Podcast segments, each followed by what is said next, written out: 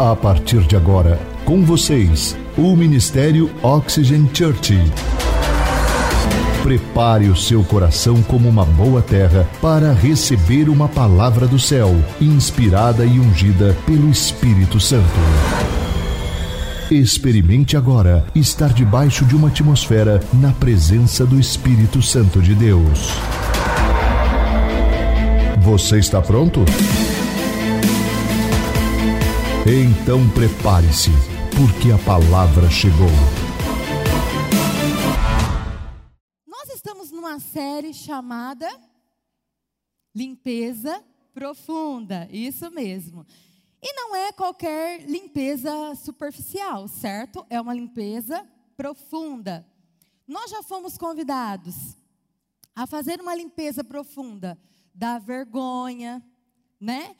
É, da lascívia, da pornografia, da visão correta de Deus. E hoje eu quero te convidar a fazer uma limpeza profunda do que é sagrado. E eu te pergunto, o quanto há de espaço no seu coração para Deus? Você já sabe que Ele precisa estar em primeiro lugar na sua vida, mas quanto tempo mais Ele vai ter que esperar você fazer isso? Por isso, o título da nossa mensagem de hoje é Quando a Vida Parecer Vazia. Sabe, eu tenho por escrito todas as coisas que eu gostaria de fazer. Eu costumo escrever mesmo. Eu tenho por escrito os meus sonhos, o que, que eu quero ainda fazer. E desde quando eu casei, há 20 anos atrás, o meu sonho era o quê? Era ir para os Estados Unidos. Ok, e eu te pergunto, você já fez alguma viagem que realmente você queria fazer?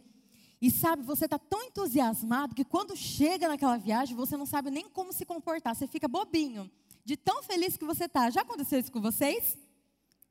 Aconteceu isso comigo.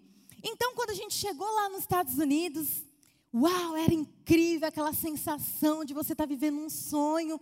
Eu demorei 18 anos para ver esse meu sonho ser realizado, e foi incrível.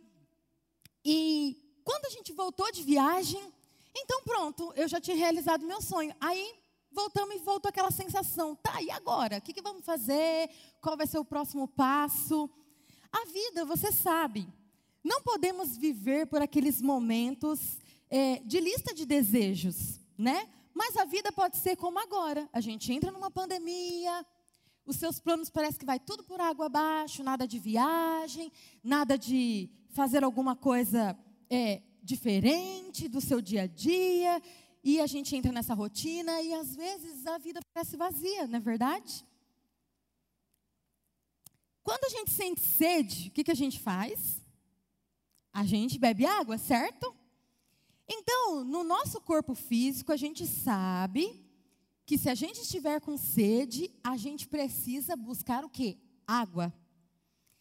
E vai uma dica para você: refrigerante não hidrata, gente. tem que ser água. engraçado que lá em casa a gente tem uma brincadeira. O pastor Claudinei, quando uh, ele era jovem, ele sempre falava para a irmã dele: Ah, não tem suco hoje no almoço? Não tem refrigerante? E ela falava: Você está com sede, vai beber água. E isso é fato. Só a água que mata a nossa sede.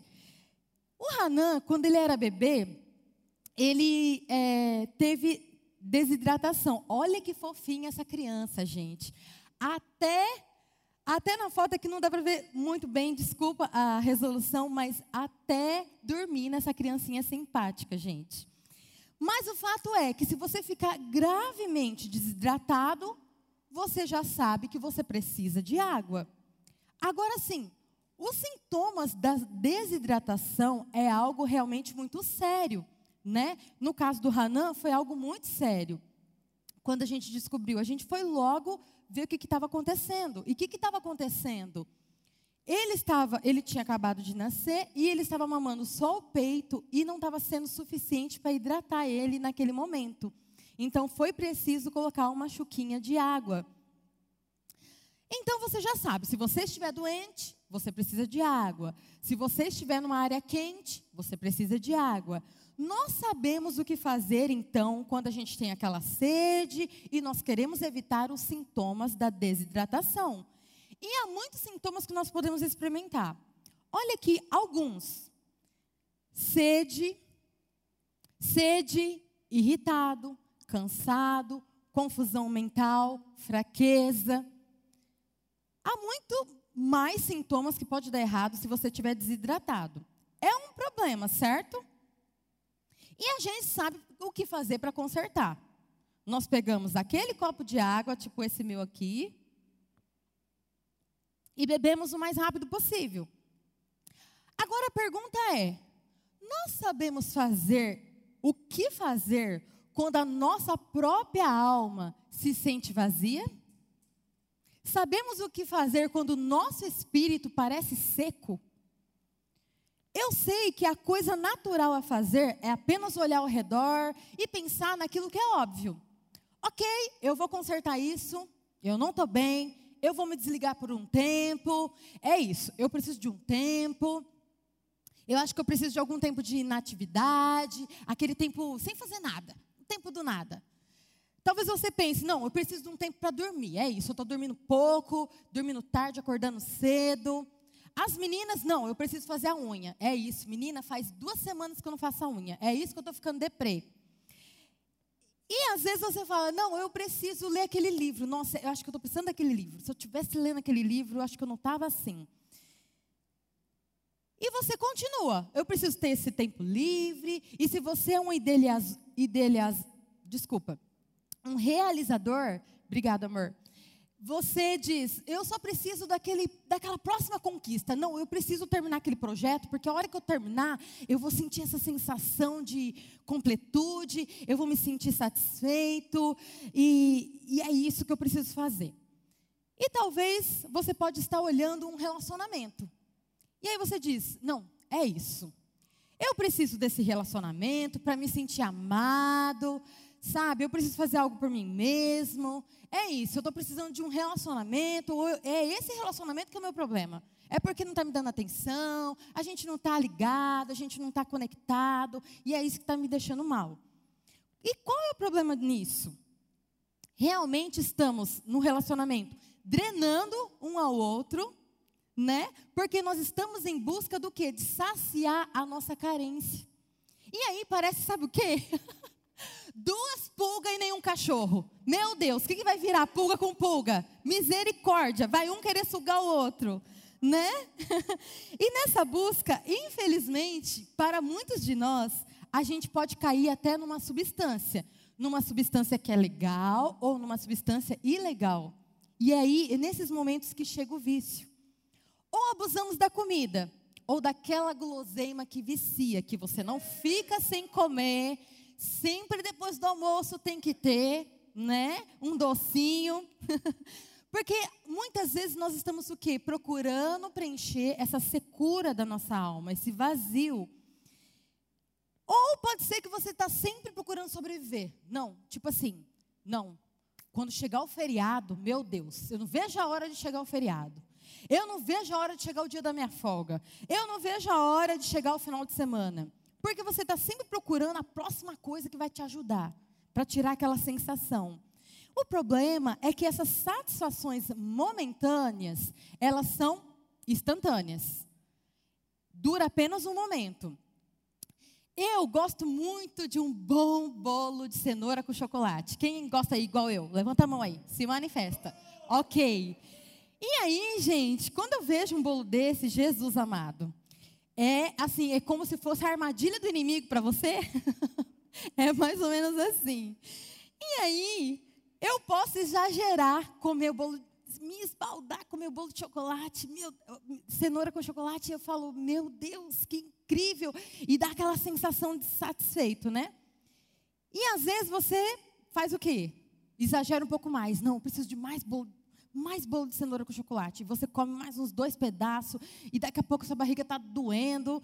Mas o que, que acontece? A satisfação ela passa porque ela é momentânea, certo? Então o problema é que quando nós vivemos nessa vida repletos de vazio e uma seca constante, o que, que acontece? Nós muitas vezes tentamos satisfazer essa fome, essa sede com coisas temporárias. O que, que é? Coisas que não duram. Tem um tempo limitado. E se você é um seguidor de Jesus Cristo, você sabe que as coisas temporárias não duram. Por quê? Porque elas são coisas que não irão nos satisfazer. Olha esse versículo na primeira carta de João. Olha o que diz: Não amem o mundo, nem o que nele há. Se alguém ama o mundo, o amor do Pai não está nele. Pois tudo o que há no mundo, a cobiça, que é desejos da carne, a cobiça dos olhos e a ostentação dos bens, não provém do Pai, mas do mundo. O mundo e sua cobiça passam, mas aquele que faz a vontade de Deus permanece para sempre. É um ótimo versículo, não é? Mas vamos ver se a gente entendeu direito. Você pode dizer, tipo, como assim? Eu não devo amar o mundo? Mas Deus amou o mundo. Ele deu o seu único filho. Ele amou. A Bíblia fala que ele amou o mundo. Mas a Bíblia tem duas maneiras diferentes de fazer referência ao mundo. E eu vou explicar para você. A primeira definição para o mundo é criação física de Deus. É o que ele fez, são essas coisas visíveis, é, somos nós, somos é a humanidade, é, desculpa, é a humanidade. E quando ele fez todos nós, a Bíblia diz que viu Deus que era muito bom. E ele disse: é um bom mundo. Esse é o mundo a qual ele veio, amou e morreu. A segunda definição do mundo, que o mundo significaria e a qual esse texto que nós lemos se refere, é o mundanismo. Mundanismo é o modo de vida de quem só pensa em se divertir e usufruir de bens materiais. É a cultura desse mundo caído. Tem muitas diferenças quase imperceptíveis entre as coisas, mas eu acho que a chave está nisso daqui. É como nós veríamos e viveríamos por meio da nossa natureza pecaminosa, que é o que? A nossa carne. Dá uma beliscadinha de leve assim, ó, para você lembrar, nossa carne. Para te ajudar a entender, é o mundo criado versus nós mesmos. Nós somos o centro do palco. Olha como uma mente humana pensa. A mente humana é aquela focada em si mesmo, em si mesma, falsa, fingida, mentirosa, que satisfaz os seus próprios desejos, entregando-se a paixões e caprichos, autossuficiente, que acha que não depende de outras pessoas para viver, buscando sempre que as pessoas nos honrem e nos aprovem, enquanto nós devíamos honrar a Deus e buscar a aprovação dele. Esse é o mundo que esse versículo está dizendo para nós não amarmos. Sabe, às vezes eu me sinto meio que culpada. Por quê? Sabe, eu gosto de viver nesse mundo. E a vida pode ser boa, gente, não é verdade? Mas o que, ele quis dizer então com não amar o mundo? O que fazer se eu vivo no mundo e parece que eu não tenho escolha? Agora, observe um detalhe nesse versículo. A palavra grega para amor, amor é verbo, vem da palavra ágape, que é um substantivo que significa aquele amor que Deus dá. Então, vamos lá. Como você aprendeu na aula de português? O verbo é uma palavra que indica ação, eu escutei. É isso aí, ó, não fugiu da aula de português. Então, se o verbo indica ação, é uma palavra que indica ação, Amar é um ato da nossa vontade. É quando você escolhe, é quando você prefere, é quando você decide valorizar e colocar o prazer em uma pessoa ou uma coisa. É uma coisa muito boa quando a gente prefere e escolhe amar e honrar a Deus primeiro. Mas realmente nós estamos em problemas se nós preferimos o mundo. E por isso é uma palavra importante para você entender: preferência. Repita essa palavra. Isso, preferência. É uma escolha. Escolhemos ativamente uma coisa em vez da outra. Então, por que, que a gente ia preferir que as coisas desse mundo fossem a nossa fonte? Por que nós íamos esperar que as coisas desse mundo pudessem nos dar vida, significado e esperança? Quando a Bíblia diz que essas coisas são passageiras. Eclesiastes diz que quando você vai a, atrás das coisas do mundo, é como se você estivesse correndo atrás do vento. Não tem como, né? Olha Eclesiastes 1,14. Tenho visto tudo que é feito debaixo do sol. Tudo é inútil, é correr atrás do vento. E como eu disse, não tem como você perseguir o vento. Então o vento está aqui soprando e eu tentando pegar vento. Não tem como, né? Obviamente que não dá. Mas eu preferindo o mundo, preferindo todas as coisas que são tão boas, ao invés do nosso glorioso Criador, gente, isso é loucura. E quando fazemos isso, nós estamos nos agarrando a algo que não é real, é ilusão. E eu vou te explicar o que é ilusão. Ilusão é erro de percepção. Significa que estamos enganados Estamos fazendo uma interpretação errônea das coisas. Estamos olhando para algo, acreditando que é algo que não é. E essa ilusão é uma armadilha. Quer ver um exemplo de ilusão? Miragem no deserto. Não sei se você já ouviu falar sobre isso. Não sei se dá para ver vocês aqui. Ok, é, é miragem ou espelhismo é quando você olha no deserto num dia ensolarado e você vê, parece que tem um, um rio. Reflete, né? Parece que tem. E aí você anda, anda, anda, anda e você não vai chegar a lugar nenhum. E a Bíblia conta isso na Bíblia é, sobre Agar, que aconteceu isso com ela. Ela não encontrava fonte. Provavelmente ela estava vendo miragem, né? E não é assim com a nossa vida, gente. Não é, não é assim que a gente se sente, às vezes, buscando algo que você acha que é verdade e você vê que é uma ilusão. E é como o inimigo vai atrair a nossa carne, lembra que eu pedi para você dar uma beliscadinha? Para as coisas que são vazias, que são tão boas e a gente acha que vai trazer satisfação, e em vez disso traz desespero, que você entra em um estado profundo de desânimo, que se sente incapaz de qualquer ação, e desesperança, e descrença, à medida que a gente continua a agarrar nas coisas e a gente não chega a lugar nenhum. E como cristãos, isso torna a gente inefic ineficaz. Desculpa, gente.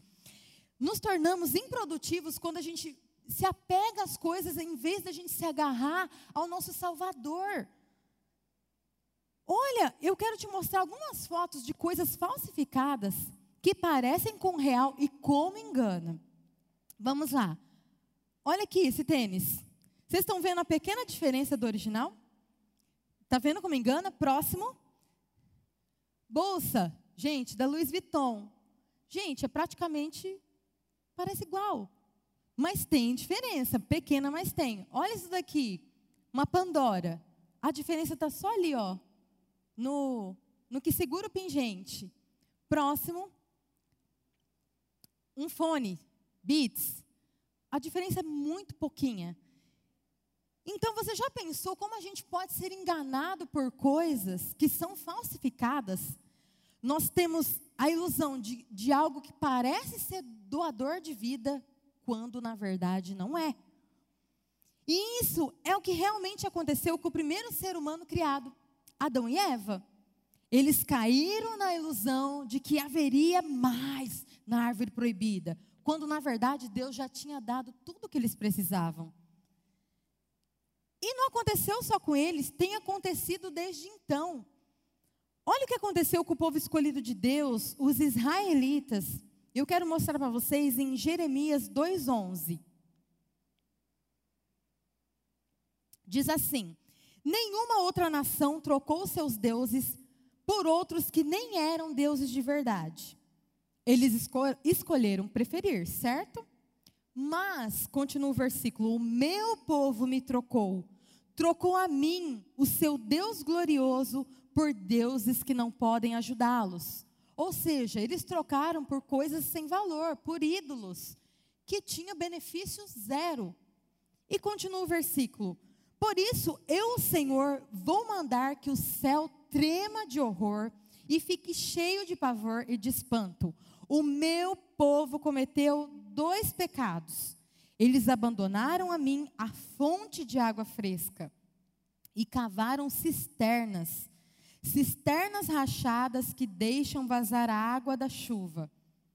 Então, não reter a água, como assim? Escolher uma coisa que não, re, não retia água. Então, o que, que eles fizeram? Eles fizeram com as próprias mãos, com a própria cultura, com a influência da cultura, com o que eles estavam vivendo. Eles criaram cisternas, que eu já já vou mostrar para vocês. Criaram, fizeram, artesanato mesmo. Só que Deus está falando o quê? Que vocês estão fazendo coisas, se conformando com aquilo que não é. Não é. Então, vou explicar para vocês o que, que é cisterna. Cisterna, vocês estão vendo aí no, na foto, em primeiro lugar, vamos entender que a cisterna é um reservatório de água.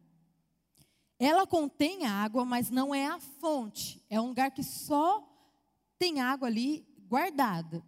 O poço é diferente. É onde você pode acessar as águas subterrâneas e realmente retirar algo que realmente está lá. E eu estava vendo umas fotos, quando, quando eles cavam poços ah, artesianos, gente, é uma profundidade muito grande para poder alcançar o lençol ali, né? É, de água. Então, cisternas, por mais que ela esteja acima do solo ou subterrânea, ela é o que? É só um reservatório. Ela não é a fonte. Entendeu a diferença? Então, é uma metáfora, uma comparação que Deus está dizendo para esse povo, os israelitas. Olha, essas, essas cisternas, esses depósitos, isso é uma idolatria, isso é o seu coração que foi cativado e foi, e, e foi infiel e vagou para coisa que não é real. Não existe vida nisso. É isso que esse versículo quis dizer. E você se apaixonou por quê? Por uma ilusão se encantou por falsos deuses e errou o alvo. E aí você me pergunta, mas o que fazer então para ver se eu preciso realmente dessa mensagem? Pergunte-se a si mesmo: eu busco a vontade de Deus ou eu busco a minha própria vontade?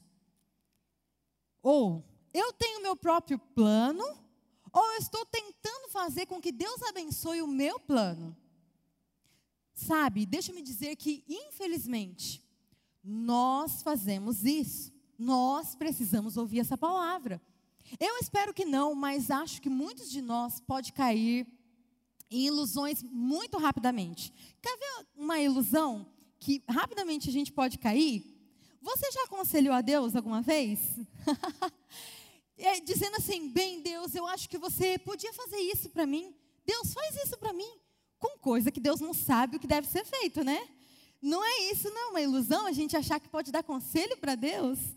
E a igreja primitiva lutou com isso. A própria igreja de Cristo está lutando com isso hoje, onde nós estamos tentando preencher algo, alguma necessidade, com algo que não é Cristo. Na igreja primitiva, gente, Paulo disse para eles: gente, vocês precisam crescer. Vocês ainda agem de maneira mundana.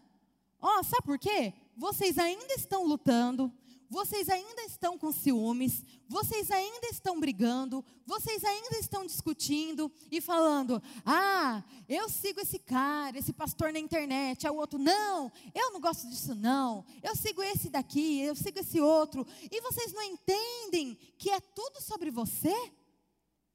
Vocês não estão fazendo nem a primeira regra que Jesus disse, lá em Mateus 7, 12, parte A. Assim, em tudo, repita comigo essa palavra: em tudo. Façam aos outros o que vocês querem que façam a vocês. Como, como nós podemos querer que Deus nos trate com excelência quando nós tratamos as pessoas tão mal, gente? Paulo estava dizendo: é a natureza pecaminosa de vocês, é a natureza pecaminosa que ainda existe em vocês. Em vez de deixar para lá, em vez de vocês viverem amor, em vez de você perdoar, não, vocês estão vivendo de forma mundana. Ele está chamando atenção aqui nesse versículo. E vocês percebem que nós fazemos a mesma coisa hoje? Aquilo que Paulo estava chamando atenção lá atrás, continua. Nós colocamos os nossos olhos justamente naquilo que não é vida. Não tem fonte de vida, é coisas falsas que não podem fazer nada para nós a não ser nos iludir. E nós vamos tentar nos encher. Eu escolhi algumas coisas aqui para a gente conversar e para ser um lembrete para você. Quando você lembrar desse objeto, você vai lembrar o que, que ele significa.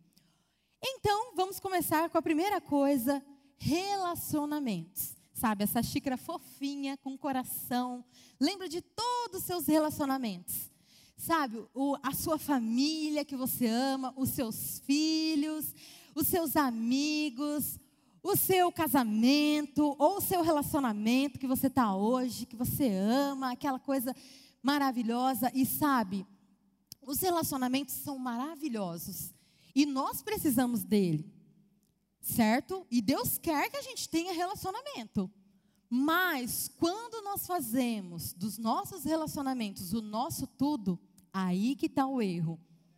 É esse que é o problema. Quando a gente fazer dele o nosso tudo. Não, eu preciso de amor. Eu preciso estar com você. Eu preciso que você mostre que você me ama. Vocês estão entendendo? Pastor Claudinei disse que era pulga. E aí, outra coisa que eu escolhi para vocês gravarem. Outra coisa é quando a gente olha para esse mundo, olha aqui, gente. E a gente vê esse mundo e pensa em todas as coisas que eu posso me divertir e que eu posso sentir prazer. Ah, eu penso nisso. A minha vida é procurar diversão. Tá entendendo? Então, eu, nós estamos olhando para hobbies, e nós estamos pensando na viagem dos sonhos, nas festas. Ah, não perco uma festa, minha filha. Eu gosto de diversão. E aí, quando não vai além, a gente procura é, substâncias né, que causam vícios, alimentos que comemos, e começa a comer doce, né? Ah, vamos comer MM, coisa de Deus, isso daqui, gente, MM de amendoim, é coisa de Deus. E aí, que, que acontece com a gente? Novamente eu digo para vocês: Deus quer que a gente aproveite a vida. Não é pecado ser feliz. Não é isso. Mas nós não podemos satisfazer a nossa alma com essas coisas, com simplesmente a próxima diversão, a próxima coisa divertida, a próxima coisa que vai me dar prazer, a próxima coisa que eu vou me deleitar. Entendeu? Por quê? Porque isso não vai durar. Isso é mais uma coisa passageira. E aí, vamos lá para o próximo objeto. Ok, essa xícara aqui representa conhecimento. Sabe, eu fui intencional, escolhi essa xícara da Unesp, que foi uma das faculdades que eu me formei. Eu me formei em pedagogia na Unesp aqui de Marília. E sabe, gente, isso às vezes me pega, porque a gente acha que sabe, todos os nossos currículo, todos os nossos diplomas e certificados, e a gente acha que a gente é importante, né? E, e, a gente fica pensando, ah, qual outro diploma que eu posso colocar na minha parede? Né? E a gente fica inchado, a gente fica orgulhoso. Mas olha o que Eclesiastes 1,16, o próprio Salomão diz. Eu quero que vocês observem comigo o que Salomão escreveu. Fiquei pensando, diz ele, eu me tornei famoso. Olha aí, gente, o jeito dele. E ultrapassei em sabedoria todos os que governaram em Jerusalém antes de mim. Bem, eu acho que aqui é foi o primeiro erro dele. De fato, adquiri muita sabedoria e conhecimento. Vocês perceberam que ele não falou conhecimento de Deus? E o 17 continua: Por isso me esforcei para compreender a sabedoria, bem como a loucura e a insensatez, mas aprendi que isso é correr atrás do vento. Aqui está um homem, gente, que tinha tudo, certo? Salomão tinha tudo, era rei, tinha acesso a tudo, a todas as coisas que você pode imaginar um dia querer e ter. E podia ter qualquer coisa, no estalar de dedos. Mas ele diz aqui que experimentou tudo e ele está dizendo: Eu experimentei tudo e não funcionou. Tudo é inútil, tudo é vazio e tudo é como correr atrás do vento. E ele termina Eclesiastes dizendo: Olha esse versículo que ele termina. Agora que já se ouviu tudo, aqui está a conclusão. Tema a Deus e obedeça aos seus mandamentos, porque isso é o essencial para o homem. Gente, é tudo sobre Ele. É tudo sobre Deus, é sobre Ele, sobre Ele, sobre Ele. E quando tudo for sobre Ele, Ele cuida de mim, de mim, de mim, de mim. Vocês entenderam? Eu não estou dizendo aqui para você que é jovem, que você ainda está estudando, fazendo faculdade, que você não deve estudar. Não é isso. Mas se você está colocando os estudos em primeiro lugar, fazendo algo sem Deus, em algum momento da sua vida, a sua vida vai parecer vazia. 1 Coríntios 8:1, parte B, diz: Sabemos que todos temos conhecimento. O conhecimento traz orgulho, mas o amor edifica. Nós podemos pensar que o que sabemos é mais importante, e isso é o que nos torna importante, o que nos faz sobressair acima das outras pessoas. Ah, o que eu aprendi na pandemia, aí você quer falar. Não, porque o que eu aprendi com a política, e você tem opinião para tudo mesmo que ela não seja solicitada, não é assim? intelectualismo. Não, porque eu sou mais inteligente. Não, porque eu tenho um diploma melhor. Não, porque a minha faculdade, filho, eu me formei aqui, entendeu? Eu tenho cacife para isso, porque eu consegui me formar aqui. Gente, seja o que for, quando nós colocamos isso no lugar de um relacionamento vivificante com Deus, nós estamos escolhendo o que? As coisas do mundo. E eu quero aqui mais uma taça. Olha que taça linda, gente, essa taça. Essa taça aqui representa status. O status, sabe aquela coisa que eu, eu vou viver na vida e vou é, aproveitando e vou vivendo qualquer que seja o sucesso. Minha filha, eu busco sucesso. Eu tendo sucesso, tá tudo bem, as pessoas vão, sabe? Eu vou ter status, eu vou estar tá acima, porque as pessoas estão me vendo e eu estou indo bem, tá tudo indo bem na minha vida. E, e, e aí você tem então é, essa armadilha do status. Mas olha o que Mateus 6, 19 a 21 diz: Não acumulem para vocês tesouros na terra onde a traça e a ferrugem destroem e onde os ladrões arrombam e furtam. Mas acumulem para vocês tesouros nos céus, onde a traça e a ferrugem não destroem e onde os ladrões não arrombam nem furtam. E olha, esse final aqui é aquele que aperta o coração, pois onde estiver o seu tesouro, aí também estará o seu coração. E ele está dizendo o quê? Para a gente investir nas coisas que realmente importam, nas coisas o quê? Eternas, no reino de Deus. E eu quero contar uma história para vocês de um casal que foi visitar a Oxygen e era a segunda vez deles visitando a Oxygen. E o que, que aconteceu? Quando eles chegaram no estacionamento, o carro dele deu, deles deu problema, eles não conseguiram nem estacionar. E aí, os nossos voluntários, falando nisso, que Deus abençoe todos os voluntários aqui, ó. Um beijo meu e do pastor Claudinei para vocês. Uma salva de palmas para eles, gente. Porque depois dessa história, vocês vão querer sair daqui e dar um beijo nenhum. Gente, os voluntários, o que, que eles fizeram? Os voluntários da recepção externa, que é os voluntários que têm um primeiro contato com as pessoas, é prime os primeiros voluntários que você vê quando você chega na Oxygen. Gente, eles fizeram algo incrível. Eles chegaram no casal e falaram assim: ó, oh, calma, tá tudo bem. A reunião vai começar e a gente não quer que vocês percam. Então, vão lá. A gente vai ver o que a gente pode fazer aqui. Fiquem em paz, a gente vai cuidar de tudo. Confia na gente. E a gente vai tentar resolver enquanto vocês assistem a reunião. Eles foram assistir a reunião. Quando saíram da reunião, o pessoal não conseguiu achar uma solução para o carro.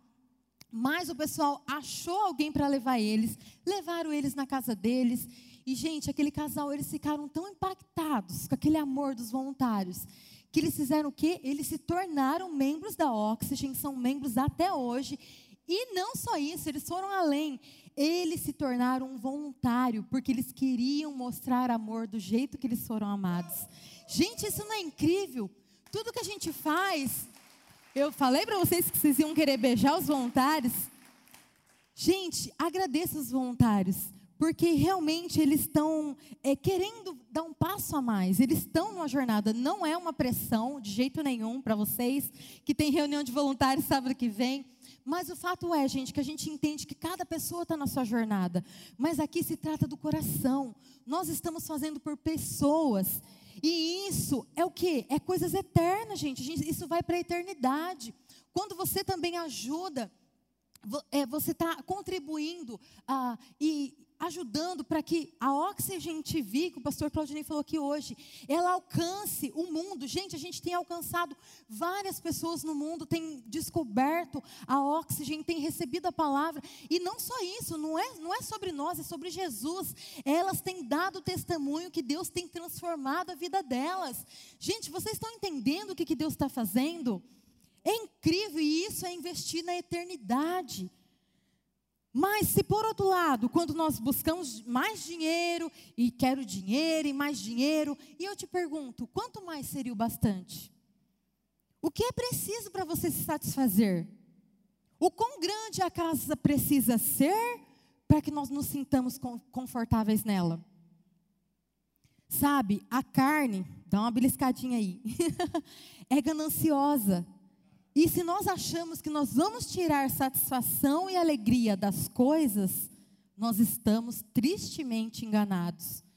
Talvez seja o seu trabalho, que você está depositando sua esperança, talvez a sua influência, você está pensando na influência que você pode ter, você está pensando na posição que você pode alcançar, você está pensando num cargo novo, você está pensando na sua aparência. Não, porque eu preciso estar elegante, eu preciso estar bonita, preciso chamar atenção nas suas conquistas, nas suas posses. Não, porque eu quero comprar esse, porque eu já comprei isso.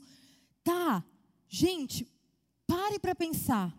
Não é sempre, mas muitas vezes tem tudo a ver o quê? Sobre mim, mim, mim. Estamos tentando preencher nossas vidas apenas com a exaltação. Tentando o quê? Exaltar a nós mesmos. Muitas vezes é isso. E sabe, gente, essas são coisas boas. Não é pecado ser, ter bens, não é pecado ser rico, tá? Deus nos dá essas coisas em nossas vidas. Vocês estão entendendo o que eu estou dizendo aqui? E essas coisas são bênçãos, mas o problema é quando começamos a buscar o presente em vez daquele que nos dá os presentes. E aí, eu quero contar uma coisa para vocês. Se o meu marido chegasse de viagem e eu fosse receber ele no aeroporto, e aí eu chegava assim no aeroporto e, gente, sabe, ele sempre traz presentes. E não é qualquer presente. Pensa no homem que surpreende com presente, é esse pastor Claudinei. É surpreendente, gente, ele sempre me surpreende, de verdade. Todos os presentes que eu já ganhei na vida, nesses 20 anos de casado, sempre foram surpreendentes.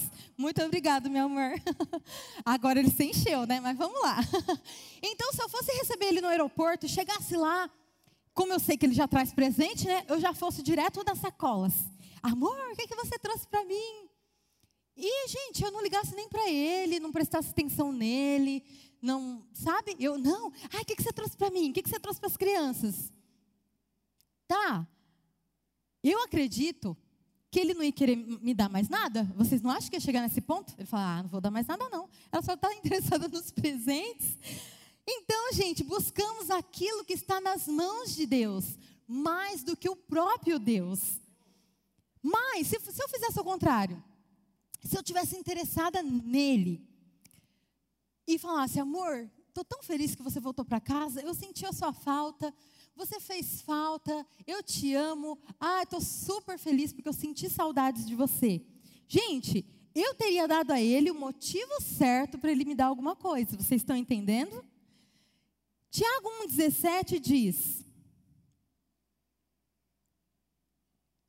Toda boa dádiva e todo dom perfeito vem do alto, descendo do Pai das luzes, que não muda como sombras inconstantes.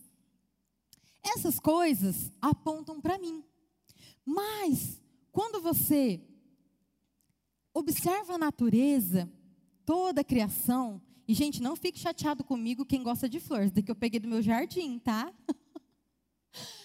Quando você olha a natureza, gente, outro dia o Hanan me deu uma, uma folhinha dessa, tipo assim, ele pegou uma e me deu assim. Gente, mas que incrível. Quando eu parei para olhar o miolo dessa flor, depois eu posso mostrar para vocês. Gente, vocês não têm noção o detalhe que tem no miolo dessa flor. Mas o fato é, o que, que eu quis dizer para vocês? Quando a gente observa a natureza, quando você para por um momento e observa alguma coisa, a criação que Deus fez, o que, que acontece? com a gente, a gente começa o quê? Apontar para Deus. Você não tem como você olhar a criação de Deus e, e falar, é sobre mim. Não, não. Você volta o seu olhar para Deus e fala, você começa, Senhor, eu te agradeço. Então, tudo começa a apontar para Ele.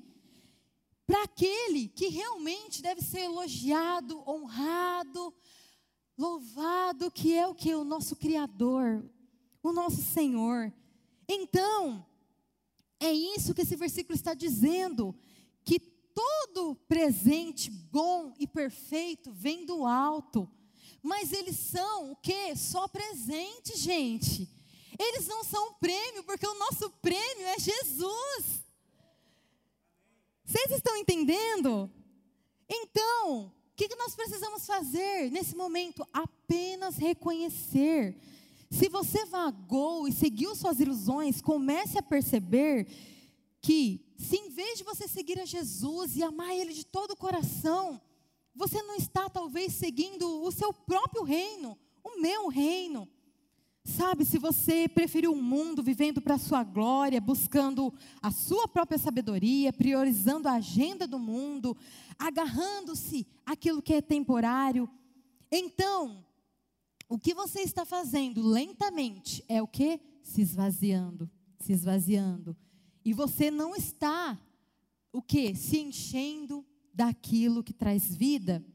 E aí você me pergunta, então, o que fazer para preencher esse vazio que nós temos? Gente, quando a sua mãe pede para você limpar a casa, aí você vai lá, limpa, eu creio pela fé que você vai assim, com alegria, com um sorriso no rosto. Ei, glória a Deus, hoje eu vou limpar a casa, né? Aí você vai lá limpar a casa e você acha que está tudo limpo. Quando sua mãe chega, ela começa a olhar sujeira. Não. Isso daqui você limpou? Olha aqui, passa o dedinho, poeira. Você fala, Jesus amado, mas eu achei que estava tudo limpo. Tipo, você não fez por maldade. Mas é que só a sua mãe sabe, realmente, conhece a casa como ninguém. Não é verdade? Então, no nosso caso, só o Espírito Santo é que conhece a casa dele como ninguém. É por isso que nós precisamos o que permitir que ele nos mostre se há algo que precisa ser limpo. Hoje nós precisamos, como eu disse para vocês, de uma limpeza profunda do que é sagrado. E só quem pode nos mostrar? O Espírito Santo pode nos mostrar. Gente, tudo que nós precisamos é apenas ouvir a voz do Espírito. Se ele está te convencendo de alguma forma, seja grande ou pequena, ou se você se desviou, ou tentou encher a sua vida vazia, o mundo, com coisas do mundo, humildemente, qual o primeiro passo que você precisa dar? Primeiro, precisamos nos arrepender e humildemente nos humilhar diante de Deus. Olha o que diz Tiago 4, 4 e 5. Adúlteros, vocês não sabem que a amizade com o mundo é inimizade com Deus? Quem quer ser amigo do mundo, faz-se inimigo de Deus. Ou vocês acham que é sem razão que a Escritura diz que o Espírito que Ele fez habitar em nós tem fortes ciúmes? Ou seja, gente, Ele tem ciúmes do nosso coração. Mas Ele nos concede graça maior. Por isso diz a Escritura: Deus se opõe aos orgulhosos, mas concede graça aos humildes. Portanto, aqui vai o primeiro passo: submetam-se a Deus, resistam ao diabo e ele fugirá de vocês. Aproximem-se de Deus, é aquilo, você dá um passo em direção a Deus e ele dá um passo em direção a você. E quanto mais passos você der, mais passos ele dá também em direção a você. Aproximem-se de Deus e ele se aproximará de vocês. Pecadores, limpem as mãos, e vocês que têm a mente dividida, purifiquem o coração. Sabe, se você quiser fazer isso agora, estou chamando uma coisa diferente aqui. Se você quiser fazer isso agora, de forma prática, dobre os seus joelhos comigo. E repita essas palavras simples assim, gente. Senhor, eu reconheço que tenho vivido sem ti. Te peço perdão, me humilho diante de ti, som do meu coração. Vê se há algo em mim que te ofende e guia-me pelo caminho eterno.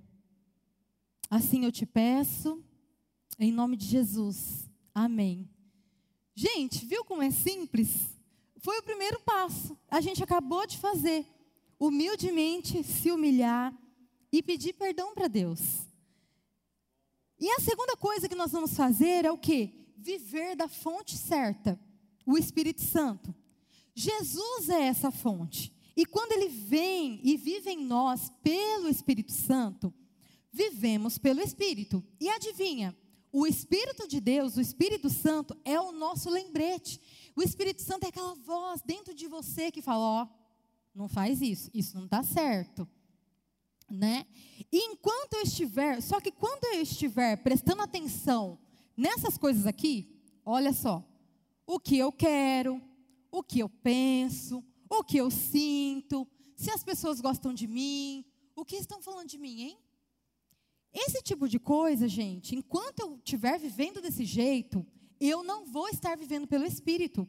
Porque o Espírito é um lugar de justiça e alegria no Espírito Santo.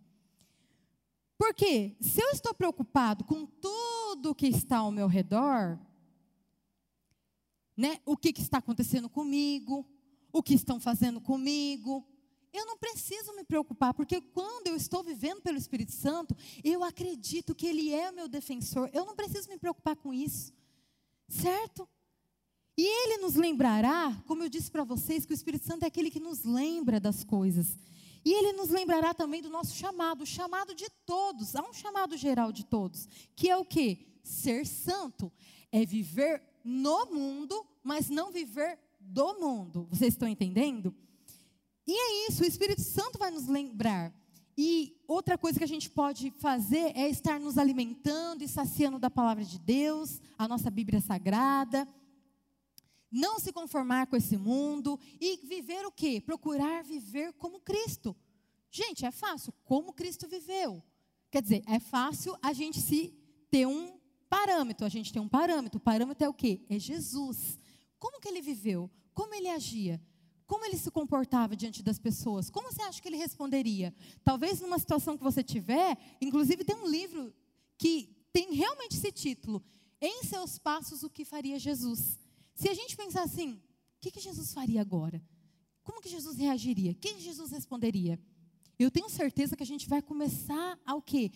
Isso que é viver pelo Espírito, é viver como ele viveu certo? E o Espírito Santo também nos lembra de ver as pessoas como objeto da grande compaixão de Deus.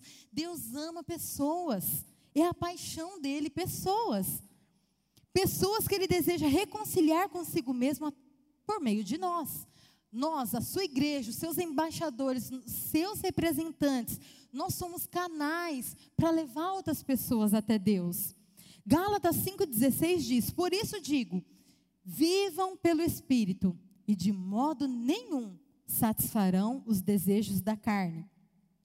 Vamos ser cheios deles, dele e vamos fazer como Salomão já disse para a gente também, escolhendo ouvir a voz dele e o que? Obedecer. Não basta ouvir, não basta saber, mas a gente precisa começar a obedecer. As pequenininhas coisas. Quando Deus fala assim para você: olha, faz isso por essa pessoa.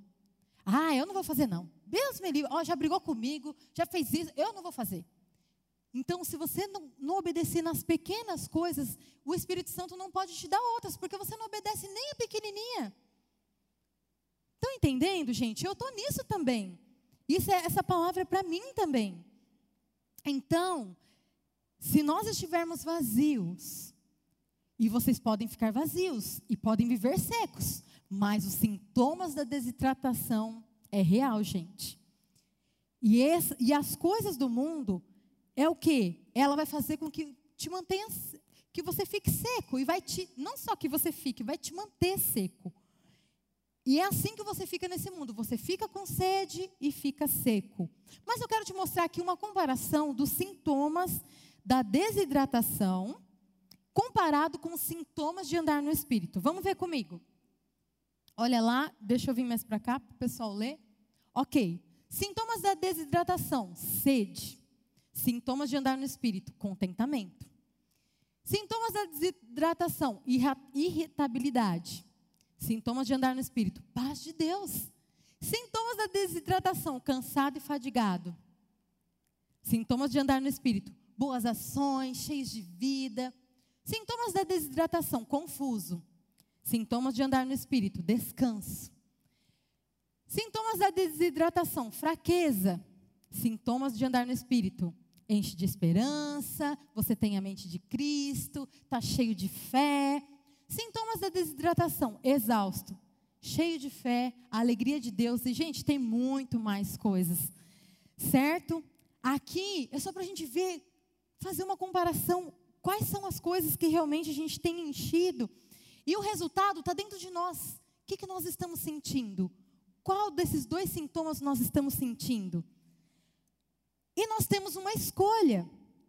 Lembra que eu pedi para vocês repetir a palavra preferência?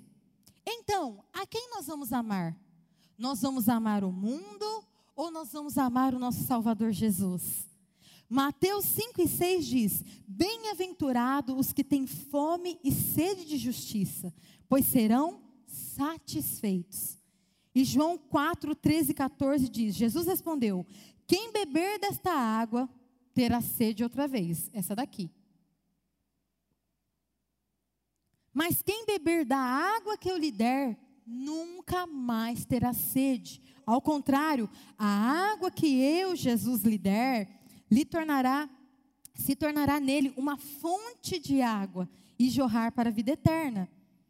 Gente, no Salmo 63, Davi diz exatamente, eu gosto muito desse versículo, vocês vão amar, que ele diz aqui como que a vida é tão boa. Onde é que essa vida é tão boa? Leiam comigo, vamos ler todo mundo? Vamos lá. Eu vou sair da frente. Ah, não, não atrapalha, ok. Vamos lá então. Ó Deus, tu és o meu Deus, eu te busco intensamente. A minha alma tem sede de ti. Todo o meu ser anseia por ti, numa terra seca, exausta e sem água. E o outro e continua: O teu amor projetaram aí? É, Salmo 63, 3 ao 5. O teu amor, vamos lá, é melhor do que a vida. Por isso os meus lábios te exaltarão. Enquanto eu viver, te bendirei e em teu nome levantarei as minhas mãos, a minha alma ficará satisfeita, como quando tem rico banquete, com lábios jubilosos a minha boca te louvará. Gente, não é incrível? É como se a gente quisesse falar isso para Deus, né? Você sentiu assim? Então, o oposto de amar o mundo é o que? É buscar se deleitar o que? Na presença de Deus, buscar a vontade de Deus e viver o que? Para a glória dele, para o reino dele. Na verdade, é aqui que se encontra a verdadeira alegria e satisfação. Sabe, se você não quer se arrepender mais tarde, você precisa tomar uma decisão hoje, aqui e agora. Não é amanhã, não é depois, é aqui, é hoje. Você precisa tomar uma decisão, é hora de você reagir em relação a isso. Sabe, eu não quero chegar ao fim da minha vida e eu não vou chegar ao fim da minha vida e olhar para trás e ver só arrependimento. Não, eu quero fazer alguma coisa hoje para que eu seja feliz amanhã, para que eu seja feliz mais tarde, mais tarde, desculpa. Então, meus filhos, eu termino dizendo: se nós não mantivermos Jesus em primeiro lugar nas nossas vidas, então, mais nada que nós fizermos vai nos satisfazer completamente. E muito menos nos realizar, porque nós fomos criados por Ele. E sabe, Ele quer fazer parte da nossa vida. Deixa Ele fazer parte da sua vida. Deixa Ele se envolver em tudo que você fizer. A Bíblia diz: reconheça em todos os seus caminhos, e Ele endireitará as suas veredas.